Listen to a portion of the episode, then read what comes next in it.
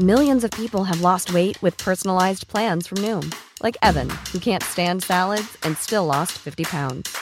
Salads, generally, for most people, are the easy button, right? For me, that wasn't an option. I never really was a salad guy. That's just not who I am. But Noom worked for me.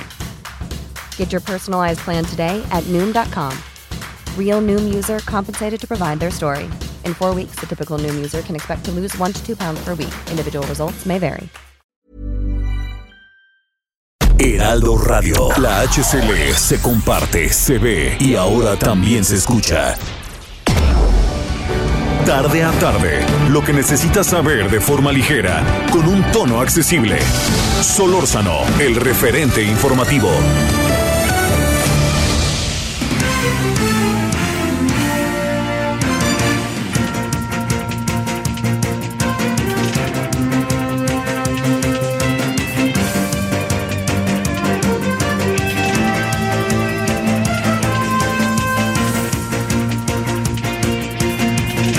Buenas tardes, 17 horas ahora con un minuto en la hora del centro. Gracias que nos acompaña en este día que es eh, 12 de mayo, eh, día jueves 2022, 98.5 de FM, Heraldo Radio. Y también le digo que estamos, ya sabe, en todas las estaciones que generosamente hacen el favor de mandarnos, de recibirnos en su señal. Bueno, aquí andamos agradeciéndole eh, su servidor Javier Solórzano, todas y todos. Bueno, le quiero decir que hay algo que, este, que, hoy ha llamado mucho la atención, ¿no?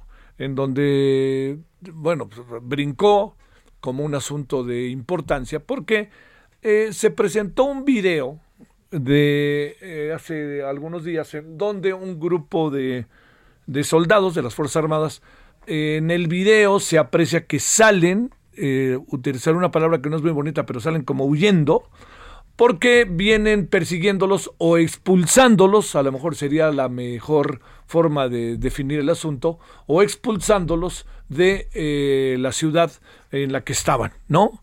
Y se oyen burlas, gritos, sombrerazos, todo lo que usted sabe que en estos casos, ya ven, ¿no? Este, bola de tales por cuales, que les vaya bien, adiós. Bueno, eso.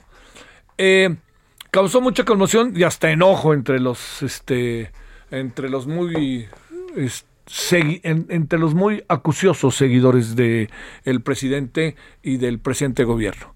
Eh, lo, que, lo que es importante ver es, son dos momentos, ¿no? El primer momento es lo que vimos. Y lo que vimos es que salían las Fuerzas Armadas, todo indica perseguidas, expulsadas o como se quiera ver, por parte de un grupo que se acredita es el cártel Jalisco Nueva Generación. Esa es una zona en donde hay muchos laboratorios o hay laboratorios. Entonces, eh, se, insi- se insiste, es que nomás vimos esa parte del video. Esa parte del video tiene mucho de definición en sí misma, ¿eh? No espero que. No, no, no voy a tratar de convencer a nadie, pero tiene mucho de definición en sí misma. Lo que estamos viendo es eso, que no es el único caso que se ha presentado. Eh, se asegura que después, se asegura que llegaron las Fuerzas Armadas y al llegar las Fuerzas Armadas de regreso, pues, o algo así, desmantelaron laboratorios. Eso es, digamos, son como los dos hechos que se plantean. Y yo creo que los dos hechos deben de ser considerados en su dimensión, ¿no? Uno fue viral y el otro se conoce a través de informaciones que da a conocer la autoridad, ¿no? Veremos cuando haya seguramente videos y todo esto que quede muy claro lo sucedido. Lo cual yo no tengo duda que pudo haber pasado, ¿eh? que tampoco me voy a poner aquí en el plan, ahí sí, no, sí, no. Bueno, esto es una de las cosas. La otra de las cosas es en la declaración del presidente. La declaración del presidente resulta en su lógica ideológica, en su lógica de pensamiento, resulta total y definitivamente eh, una, una declaración eh, que tiene que ver con lo que él piensa del el problema que vivimos en materia de seguridad. ¿no? Nosotros también los cuidamos a las bandas. La declaración del presidente ha generado controversia por innumerables razones, sobre todo porque viene a moverse en los terrenos en que el presidente, eh, pues de repente con muchas contradicciones se ha movido, ¿no? desde el por qué le da la mano a la mamá del Chapo y no recibe a los papás, mamás de niños con cárcel, por, por mencionar el tema que se convirtió más emblemático. ¿Por qué razón dejaron ir Ovidio? Este, es que todo lo que iba a acabar pasando si lo dejaban, si se enfrentaban a él y todo lo que podía pasar en Culiacán. Perfecto, pero ¿por qué no diseñaron bien la estrategia? Y fue, fue tan premiado el que diseñó la estrategia que eres gobernador de Sonora.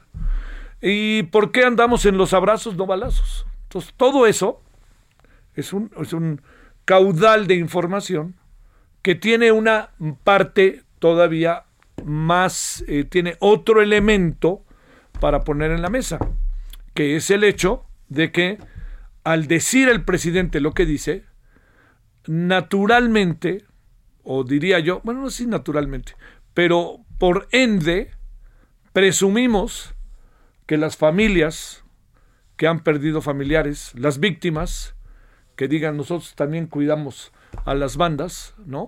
Este genera entre las miles de familias que han perdido a sus, este, a sus familiares, que han vivido tortura, secuestro, que han vivido todo lo que sabemos que han vivido, desplazamiento, que han tenido que dejar su lugar de origen para irse a otro lado, que han, bueno, los periodistas, ¿no? Entonces, pues yo creo que ante una declaración de esta naturaleza, uno pone, bueno, pues naturalmente aparece la de qué se trata, ¿no? Dígame de qué se trata todo esto. Vamos a tener que, este, vamos a cuidar, pues mejor cuídenme a mí bien, ¿no? Y no lo digo, no porque no se haga, sino porque el silogismo por el cual llega el presidente a lo que dice debiera tener otra argumentación, ¿no? Pero eso parece que lo que se convierte es que él declara lo que declara para justificar el hecho de que las Fuerzas Armadas no hayan no se no hayan repelido o no hayan atacado o no hayan ido eh, directamente en contra de quienes en ese momento a la vista de nosotros estaban, le insisto, expulsando, intimidando o todo lo que usted crea. Déjeme eh, decirle por último, que, el asunto, pues, este, ha generado entiendo también, ¿no? Este, como dicen algunos, pues es que lo que pasa es que nomás ven lo que pasó al principio y no lo que pasó después. Es que con lo que pasó al principio se da, uno va teniendo criterios de las cosas. Y la declaración del presidente lleva a más criterios sobre la forma en que se manejan las cosas. Abrazos, no balazos, ahí está la prueba. Vamos a cuidarlos. ¿Se trata de qué? De que los matemos. Pues bueno, los enfrentamos en otro tiempo y no dio resultado y mucho de lo que se hizo en otro tiempo fue profundamente criticado y ahora en algunas ocasiones se repite. Entonces, sin filias ni fobias, que quede claro, este es un asunto para poder verlo en una óptica mayor, más amplia, ¿no? Pero lo que sí queda claro es que lo sucedido con el video pone en evidencia diferentes circunstancias que tienen que ver con la estrategia de seguridad, ¿no? y sobre todo lo que podemos decir, lo que genera todavía un elemento más para eh, el señalamiento, para la crítica, son las declaraciones que hace el presidente en un tono que no puede no ser tan ingenuo, dice nosotros también cuidamos, son seres humanos. Pues sí, pero hace dos semanas el presidente decía, este, pues están peleando entre ellos, ¿no? Pues qué podemos hacer, hay que, no, no, no lo dijo, ¿eh? Pero pues se andan matando entre ellos, eso lo dije yo, ¿eh? No lo dijo el presidente. Entonces, con eso ahí en la mesa, pues usted sabrá, como dicen por ahí, norme su criterio, ya ver cómo la ve y qué piensa de todo ello porque sí me parece que es un asunto que no podemos soslayar y no podemos pasar por alto porque se juntaron muchas, pero muchas, pero muchas, pero muchas cosas. ¿eh? No podemos soslayar lo sucedido. Y tenemos que ver lo que pasó, más allá de que se haya logrado desmantelar el laboratorio, pero también con la declaración del presidente como un todo que genera una especie de estrategia, de estrategia en materia de seguridad que conjunta todos estas todos estos escenarios en los que hemos estado hablando, de los que se hace referencia. Lo pongo en la mesa para debatir, ¿eh? no lo pongo en la mesa para, para este, más allá de ello, para aquí decir, ahí les va mi opinión y punto, ¿no? Lo pongo en la mesa para debatir, pero lo que sí le digo es que hoy que tuve oportunidad de hablar con un buen amigo que perdió a su hijo en esto de la lucha contra el narcotráfico, y con un buen, ah, una buena amiga que perdió, que vive en el norte, que perdió a un hermano igual en hechos de esta naturaleza, pues los oí muy enardecidos y por más que les dije, oigan, miren, habrá que ver, piensen, etcétera, pues este no, no tienen para dónde, de no ser pues este su mirada profundamente de, encono y sin entender muy bien lo que el presidente en este sentido quiso decir. Sin dejar por eso, ¿eh? que quede claro, este el apoyo que el presidente le ofrece a los soldados. Bueno, ahí está. Pensémosle, ¿no? Pero sí me parece que no necesariamente fue la mejor de las declaraciones para definir el hecho. 17 con 10 en la hora del centro. Bueno, oigan, amigos de Guadalajara, qué partidazo van a tener hoy, ¿eh? Qué partidazo. Va a ser ahí en la casa de mis chivas. Guadalajara contra Atlas. Le insisto que algunos dicen que es el clásico nacional. Yo, por favor, sé que nos escuchan en Guadalajara, solicito atentamente que se la tomen con calma, ¿no? Porque es una rivalidad que luego se, luego se explota en las calles o en el estadio o en las afueras del estadio, ahí del Lacron. Así que, pues este, que todo ande, ande bien, que gane pues el Guadalajara, ¿no? Pero digo que gane el que hoy merezca ganar, ahí sí es el fútbol, aunque yo tenga mi favorito, pero sí, este, ojalá, porque luego con el fútbol lo que se hace es usarlo de pretexto para que se empiecen a dar hechos de violencia que en verdad son, son, son terribles, son, son hechos de violencia que, que nos colocan, este, no, nos sacan lo peor de nosotros y le echan la culpa al fútbol cuando el fútbol no tiene la culpa, sino tiene la culpa quienes lo vamos a ver. Bueno, aquí andamos 17 con 11 en hora del centro. Solórzano, el referente informativo.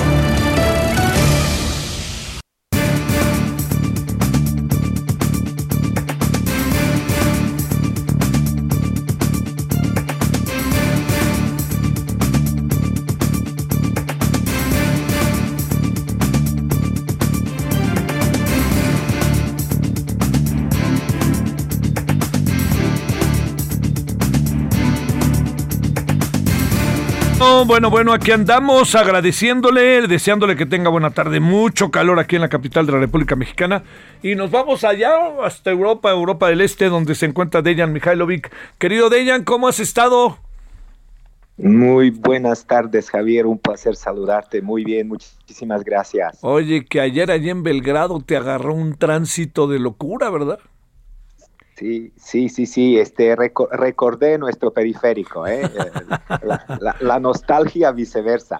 Oye, entonces el único que estaba a sus anchas eras tú, ¿no? De ya los demás estaban vueltos locos, ¿no? así es, así es, mi querido Javier. Bueno, oye, déjame plantearte, a ver, este, eh, como seguimos en medio de esta guerra de la información, de la información, te diría, este eh, uno de los elementos que está ahí entre nosotros, pues tiene que ver también con hechos que de los cuales se pueden eh, confirmar, pero hay hechos que no se pueden, digo, uno intuye que tarde que temprano sabremos si son ciertos o no. Uno de ellos es que se asegura, según Kiev, que Rusia habría destruido ya más de 100 hospitales en Ucrania.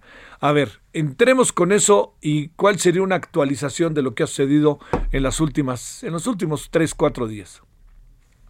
Sí, bueno, tenemos eh, informaciones eh, que se contradicen eh, en muchos sentidos.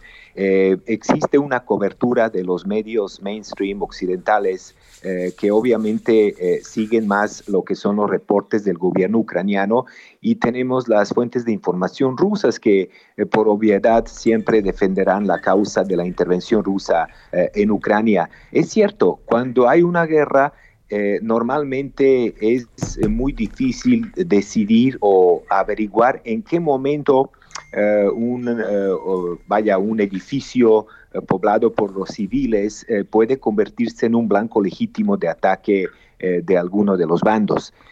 Puede que el hospital esté repleto de gente enferma que requiere atención médica.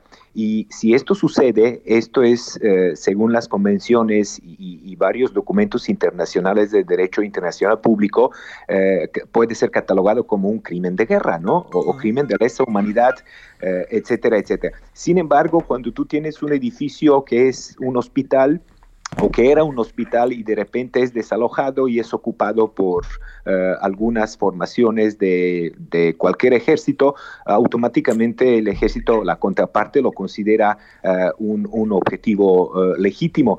Te recordaré de un evento muy interesante durante el bombardeo de la OTAN en contra de Serbia, en 99, cuando la OTAN declaró que la televisión estatal serbia era un objetivo militar legítimo.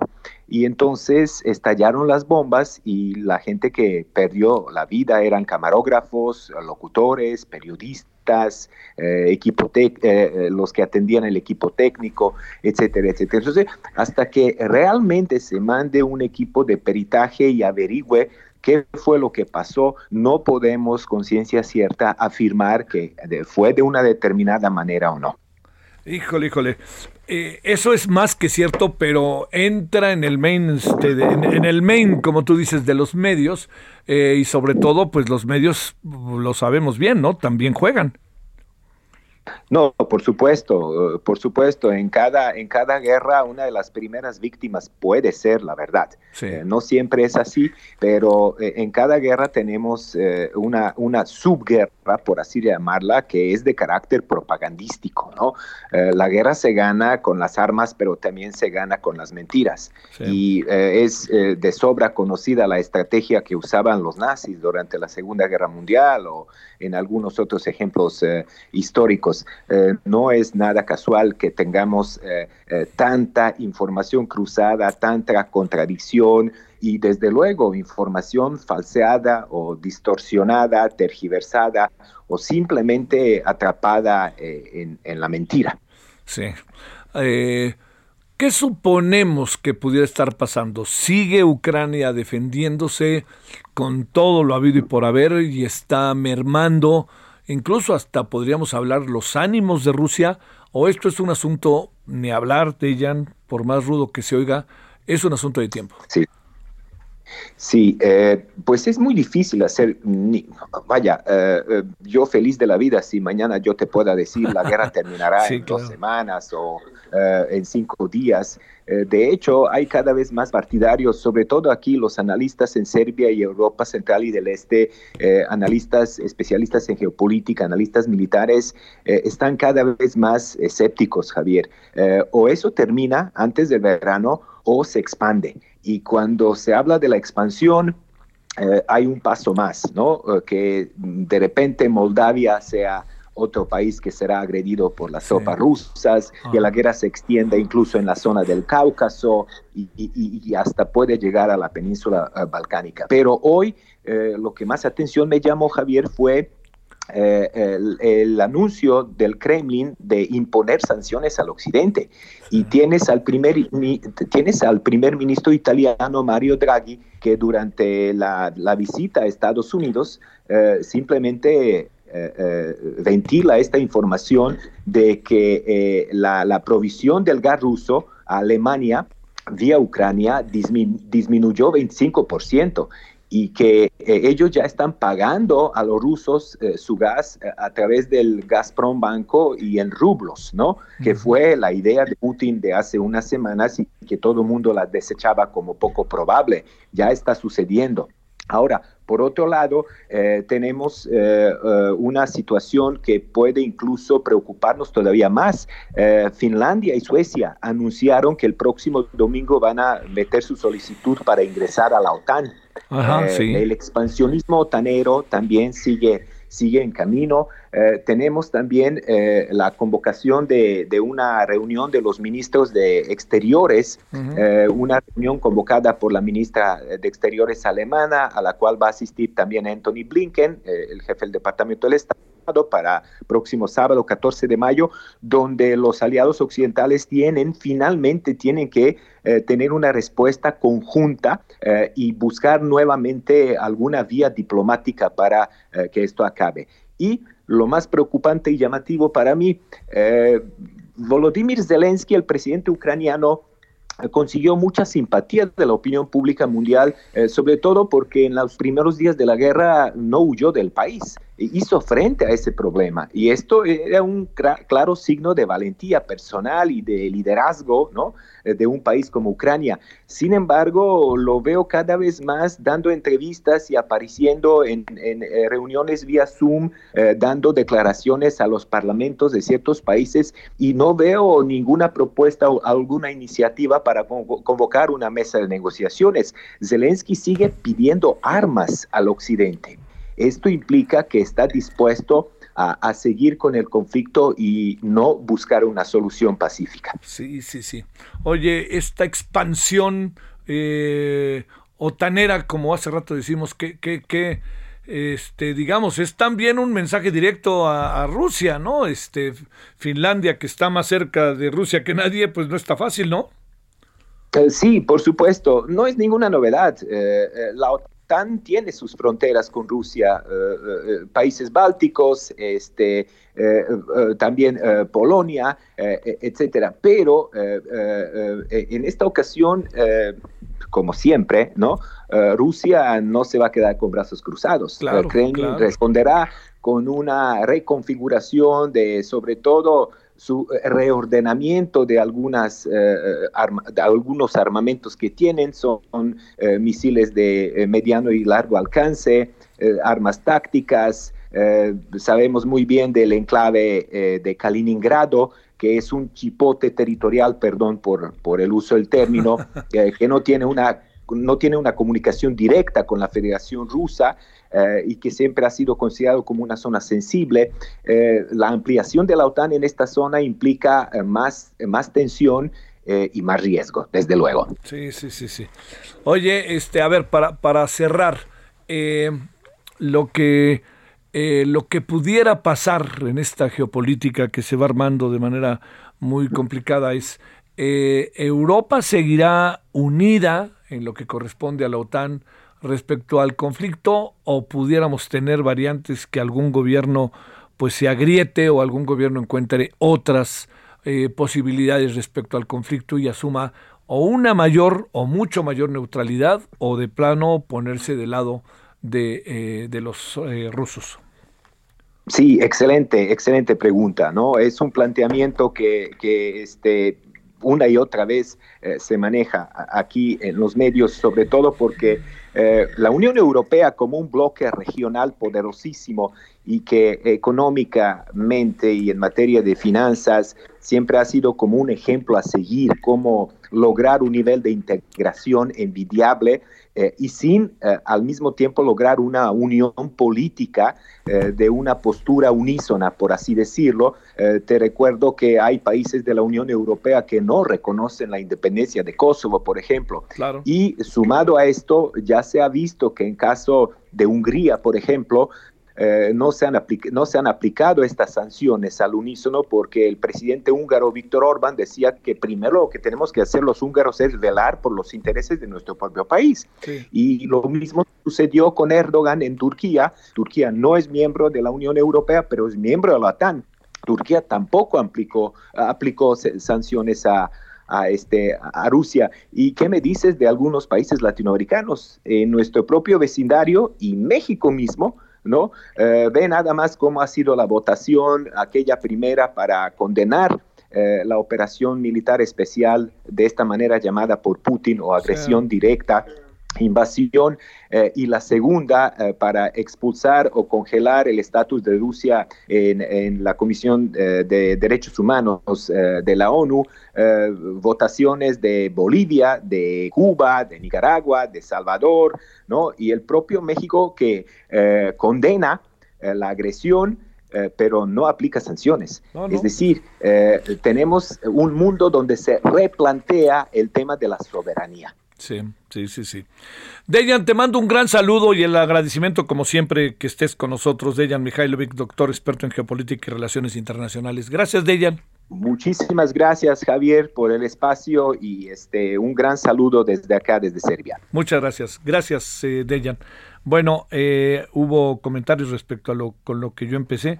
Francisco Solís, triste tu comentario, justificando que hace el Mesías López Obrador. Espero nunca sufras lo que miles han sufrido por el CO. A ver, yo lo que dije es que no entendía lo que había dicho el presidente, a lo mejor no me expliqué bien, ¿verdad?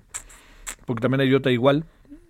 Usted ha declarado que votó por aquel, sí, y es evidente que sus críticas al gobierno son muy cuidadosas y apenas dándole un raspón. Yo, ¿sabe qué? Yo diría, señor Javier Martínez, que la verdad no es exactamente eso. Lo que pasa es que me parece que estamos envueltos en una, en, en, verdaderamente en un, muy difícil poder razonar. Entonces lo que trato, trato de hacer es razonar, pero yo no me tiento el corazón para decir si el presidente lo hace bien o lo hace mal. Y creo que esta declaración lo hizo mal. Lo escribo mañana, hablo de deslealtad e incluso una ofensa quizás para muchas familias lo que resultó su declaración. Pero le, le, sigo, señor Javier Martínez y Francisco Solís. Eh, pausa.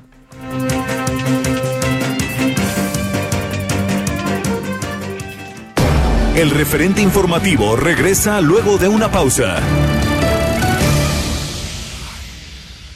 Heraldo Radio, la HCL se comparte, se ve y ahora también se escucha.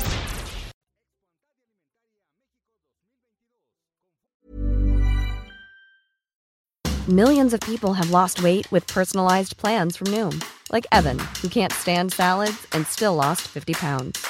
Salads, generally, for most people, are the easy button, right? For me, that wasn't an option. I never really was a salad guy. That's just not who I am. But Noom worked for me. Get your personalized plan today at Noom.com. Real Noom user compensated to provide their story. In four weeks, the typical Noom user can expect to lose one to two pounds per week. Individual results may vary.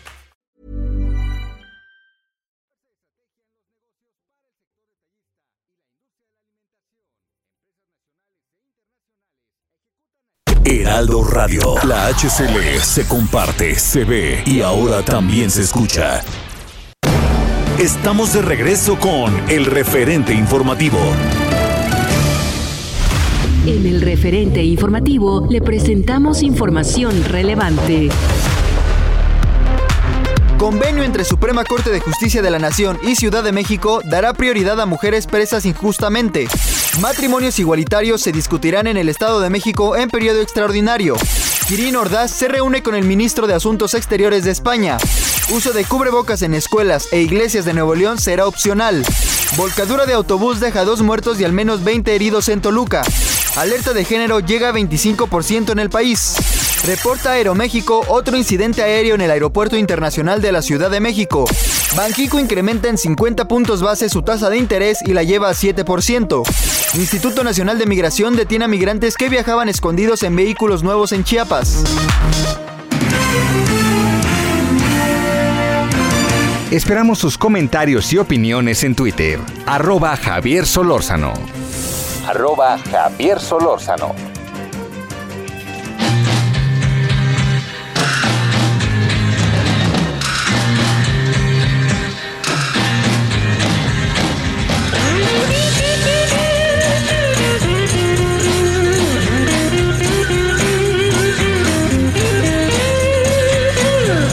must be some kind of way out of here. Say the joker to the thief.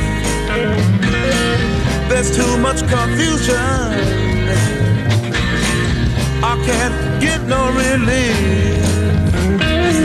Businessman there, drink my wine. Plowman,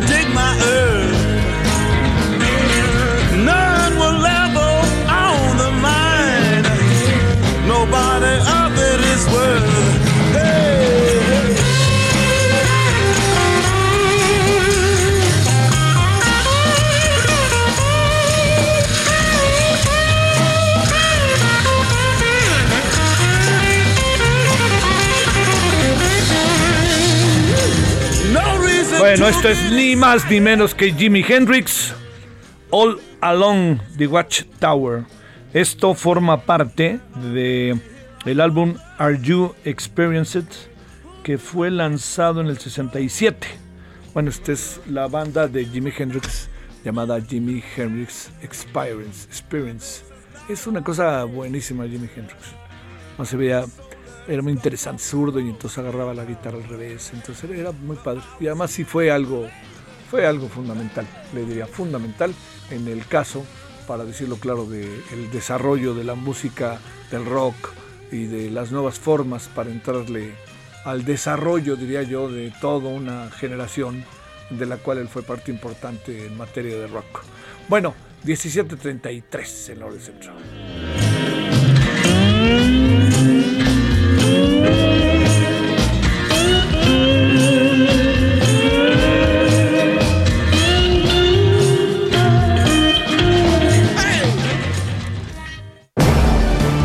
Solórzano, el referente informativo.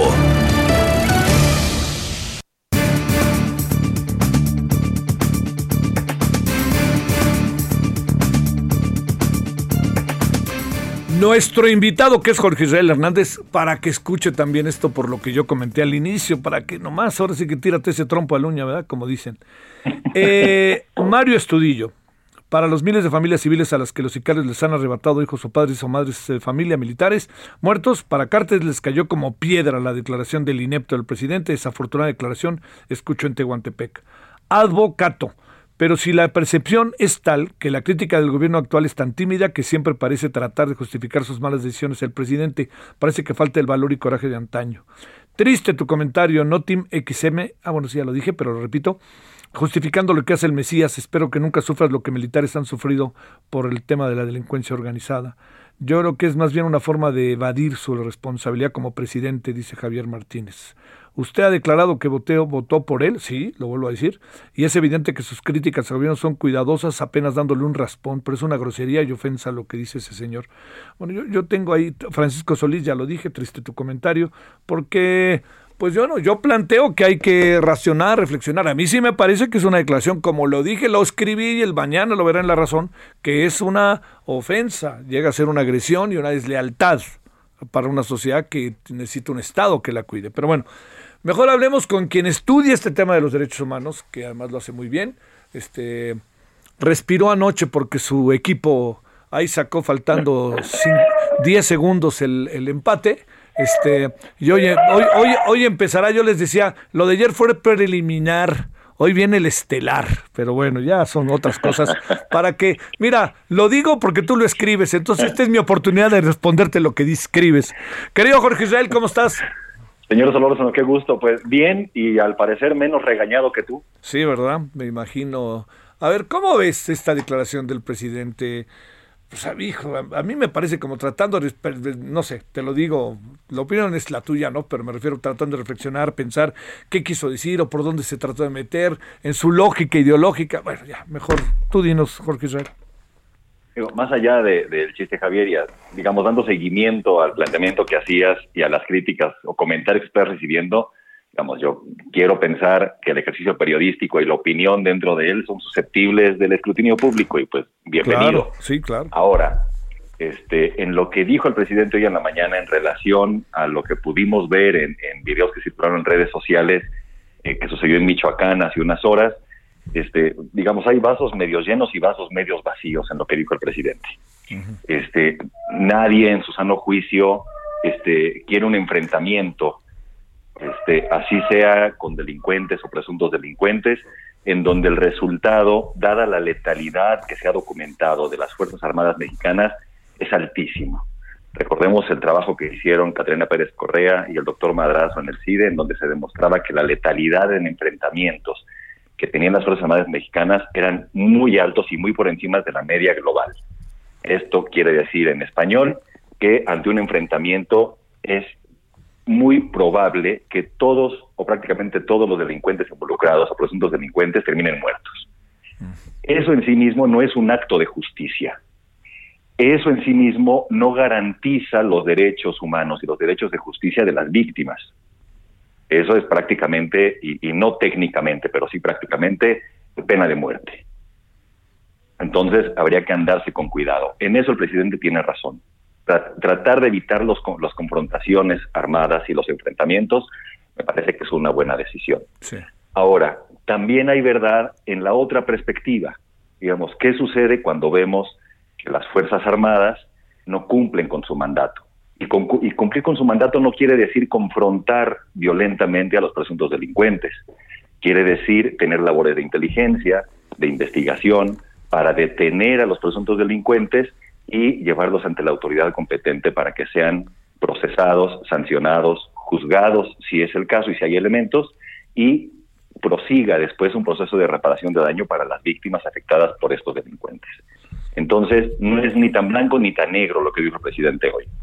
Ahora, lo que sí nos deja ver tanto lo que hemos visto en los videos, como lo que se ha vivido en los años recientes, como la declaración de hoy del presidente, es una estrategia de confrontación al crimen organizado, a la delincuencia organizada, sustentada en militares y marinos, en activos de las Fuerzas Armadas, que no tiene competencias técnicas, capacidades, cualidades para confrontar a la delincuencia organizada en el marco de un Estado de Derecho. Esto es, garantizando los derechos humanos de, las, de los presuntos delincuentes.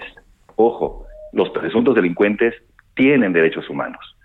Si no, caeríamos en el supuesto aquel publicitario electoral del exgobernador Montiel, que decía los derechos humanos son para los humanos y no para las ratas. Es el otro extremo y no es deseable ese escenario. Porque en tanto no se respeten los derechos humanos de presuntos delincuentes, pues tampoco se respetarán los derechos humanos del entorno social en su integridad. Entonces, lo que vimos y lo que escuchamos nos demuestra que es una estrategia equivocada, fallida, si estuviéramos hablando de que son cuerpos civiles de seguridad los que garantizan el Estado de Derecho en el país en términos de seguridad pública, de seguridad ciudadana, seguramente no estaríamos hablando de índices de letalidad, estaríamos hablando de muchos menos enfrentamientos. ¿Por qué? Porque los activos del ejército y la marina están entrenados para eso, para una confrontación armada. Y entonces, si la indicación, suponiendo que es afuera, es no que no haya confrontaciones armadas, el resultado es lo que vimos ayer. Y las consecuencias, uno, en términos de opinión pública, las estamos viviendo y las estás viviendo tú personalmente como consecuencia de tu comentario, pero también las estamos viendo en un asunto de percepción en el entorno social en relación a su propia seguridad. Me imagino lo que perciben los habitantes de esas zonas de Michoacán, en donde ven que la autoridad, en este caso, efectivos del ejército, este, se repliegan, para ponerlo en términos amigables, huyen, como se ha dicho también, de eh, el encuentro con presuntos delincuentes o con delincuentes, porque lo que estamos viendo, no sabemos qué pasó antes de lo que hemos visto en el video, pero lo que estamos viendo es autoridades federales agredidas, violentadas con armas de fuego por civiles. Eso en sí mismo es un delito, per se, en, flagrancia.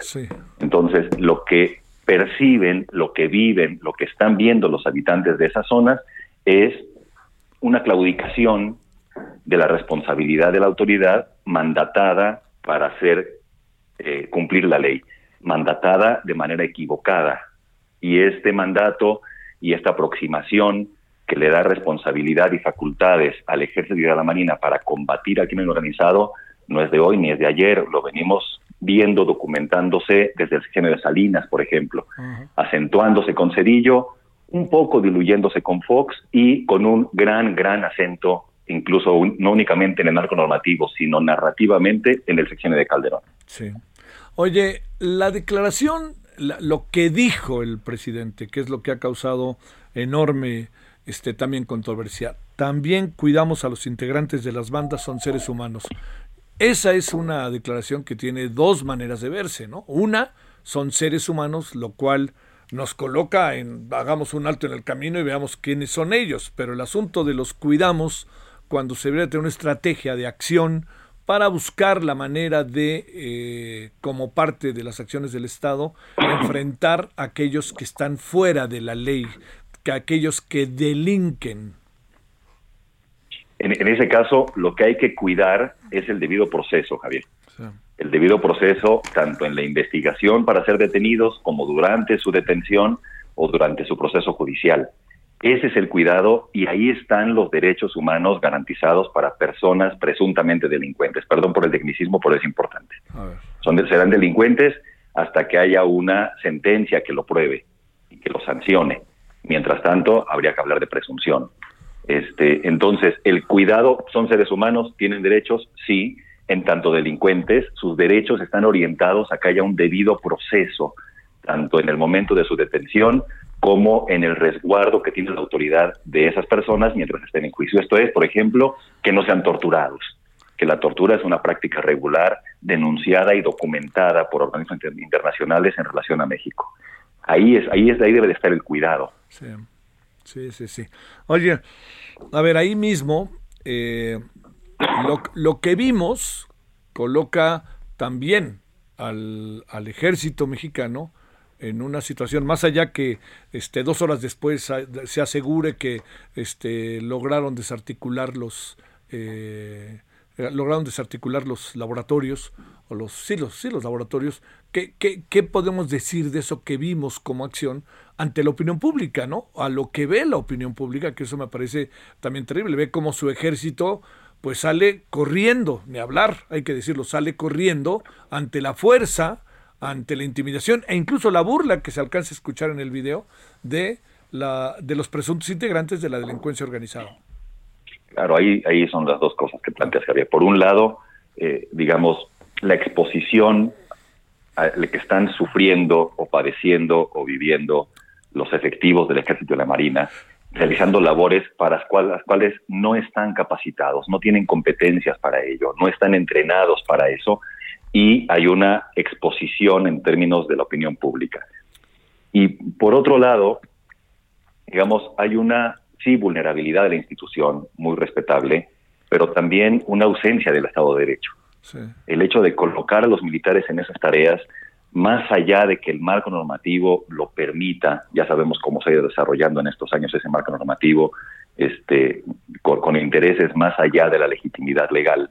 Este, lo que sucede es lo que vimos ayer, este, actores estatales que están impedidos de efectuar en terreno aquello para lo cual fueron entrenados. Y está bien, insisto, nadie desea una confrontación armada porque las consecuencias son brutales para, para ambas partes.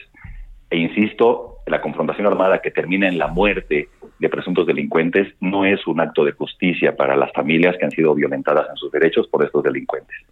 Ahora, si el presidente asegura que horas después de que se dieron corriendo para ir a McDonald's, este, desarticularon el laboratorio y detuvieron a no sé cuántos, eso tiene que ser demostrado no, no únicamente para lavar la imagen de esos efectivos o de esa institución, sino por un ejercicio de transparencia, número uno, y dos, de darle certezas a la ciudadanía de que en su entorno social hay condiciones para que la vida continúe de manera más o menos normal. Si no se demuestra de manera explícita y concreta que hubo detenciones, y ojo, porque muchas veces el presidente y otros actores encargados de procurar justicia se quedan en el discurso y en la numeralia de las detenciones. Detuvimos oye, y en, su, y en, su, palabra, ¿no? Yo lo digo. Claro. Sí. En su palabra, y, y, aunque lo pudieran demostrar, Javier, aunque, lo, aunque se documentara, y seguramente se va documentando y se va haciendo pública poco a poco esta información, el, el ejercicio de la procuración de justicia no termina con la detención. Esa detención tiene que traducirse en presentaciones ante el Ministerio Público, tiene que traducirse en procesos judiciales y tiene que traducirse en sentencias el simple hecho de que haya detenidos no termina, no culmina la labor y la responsabilidad del Estado. Tiene que haber sentencias, tiene que haber responsabilidad, tiene que haber corrección del hecho, tiene que haber reparación. Entonces, ojalá el presidente no únicamente nos diga detuvimos a tantos, sino que lo demuestre y después se explicite por parte de la Fiscalía Local o la Fiscalía Federal que esos tantos están en proceso judicial y después que la misma autoridad ya encargada de administrar la justicia, entonces el Poder Judicial, ah. este, nos diga cuántos fueron sentenciados y cuál es la pena que están cumpliendo. Y esa misma autoridad judicial tendrá también que hacer un ejercicio de reparación de daño para las víctimas de manera proporcional al daño realizado. Entonces, lo, el discurso del presidente se queda corto en todos los sentidos. Es muy, es muy plausible que el presidente no quiera enfrentamientos armados, hasta ahí vamos bien, pero todo lo demás está vacío. Hablar de detenciones no es suficiente, tenemos que empezar a procesar judicialmente a los presuntos delincuentes para que haya sentencias y reparación de daño.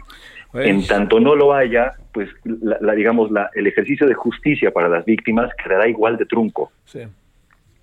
Oye, a ver, cierro si se puede rápido. ¿Qué respondemos a cuestiones que tienen una enorme lógica? Simón de Beauvoir Ojalá se hubieran cuidado en Guanajuato a Ángel Yael. A ver, esto, ¿qué es lo que, ante esto, cuando el presidente dice son seres humanos, etcétera, etcétera, ¿qué podemos responder a eso para cerrar en breve, Jorge Israel? Claro, Javier, con, todo respeto para, para las personas que opinan así, que no son pocas, este, es, un debate estéril, es una disyuntiva equivocada y falsa. No se trata de ponderar los derechos de las víctimas, los derechos de la ciudadanía y los derechos de los presuntos delincuentes. Para cada caso, el marco normativo, el andamiaje de los derechos humanos tiene una ruta y esas rutas deben de ser respetadas. Evidentemente hay una empatía mayor hacia las víctimas, hacia sus familiares y hacia sus entornos. Y puede haber un sentimiento de ira, de venganza hacia los presuntos delincuentes. Pero eso no está considerado en el andamiaje de los derechos humanos.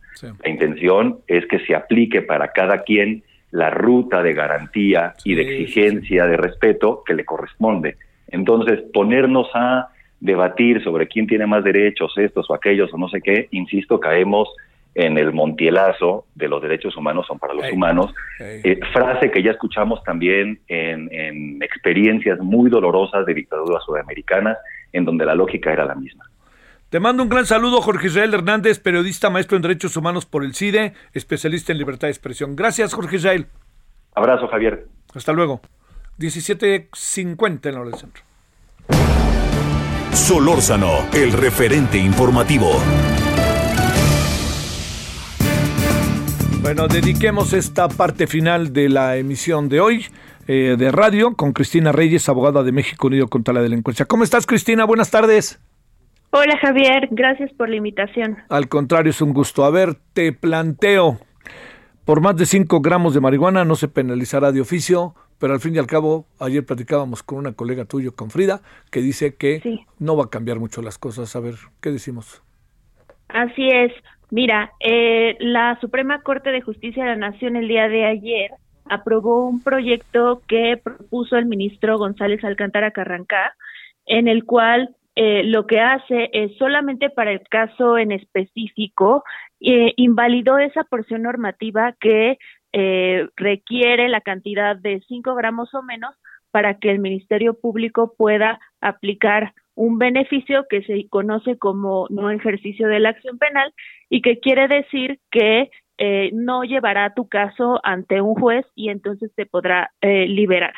Sin embargo, eh, México Unido contra la Delincuencia buscaba en realidad la, que se eliminara el delito de posesión simple, el cual es el que permite que la policía detenga a cualquier persona por cualquier cantidad de cannabis y eh, se creen todos estos espacios de extorsión, de detenciones arbitrarias, de tortura, de malos tratos y que eh, cualquier persona pueda ser llevada ante el Ministerio Público y legalmente puede pasar 48 horas detenida en el Ministerio Público hasta que determine si va a llevar el caso ante un juez o no y si acusa por el delito de posesión simple, el cual aquí quiero recalcar es un delito que no afecta a terceras personas porque eh, tiene como requisito que la posesión sea sin fines de venta o de suministro, incluso eh, gratuito. Entonces, estamos hablando de un delito que en realidad no tiene ninguna víctima y que en todo caso solamente afectaría a la persona que eh, pues está aportándolo. Y esto, por supuesto, se contrapone con lo que ya ha dicho la Suprema Corte de Justicia de la Nación sobre el libre desarrollo de la personalidad de las personas que deciden consumir cannabis. A ver, explicado en peras y manzanas significa que, como ayer hablábamos, poco cambian las cosas o si hay algún cambio. A ver, cuéntanos.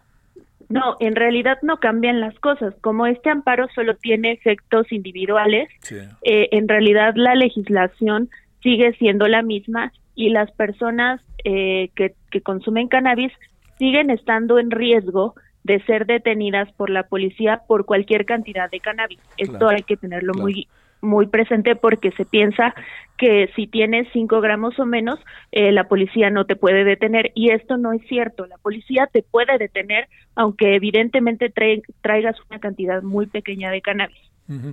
A ver, ahí mismo te pregunto, Cristina, y además volvemos a estar en manos de los jueces y del criterio de los jueces, que no necesariamente es homogéneo, ¿no?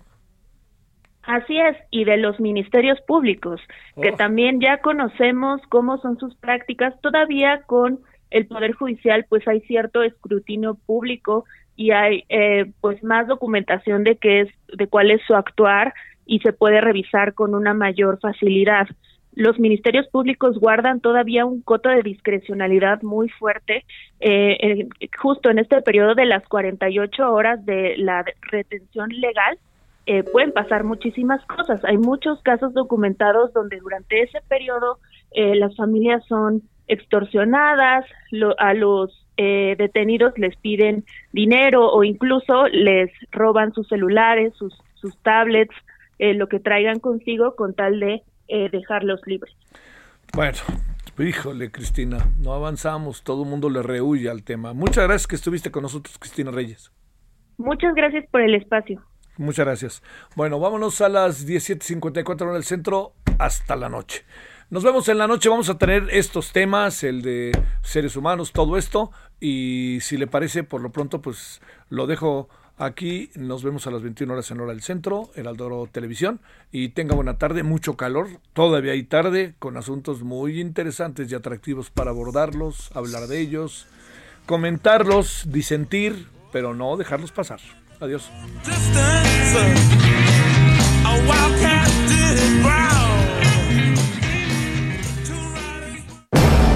Hasta aquí, Solórzano, el referente informativo.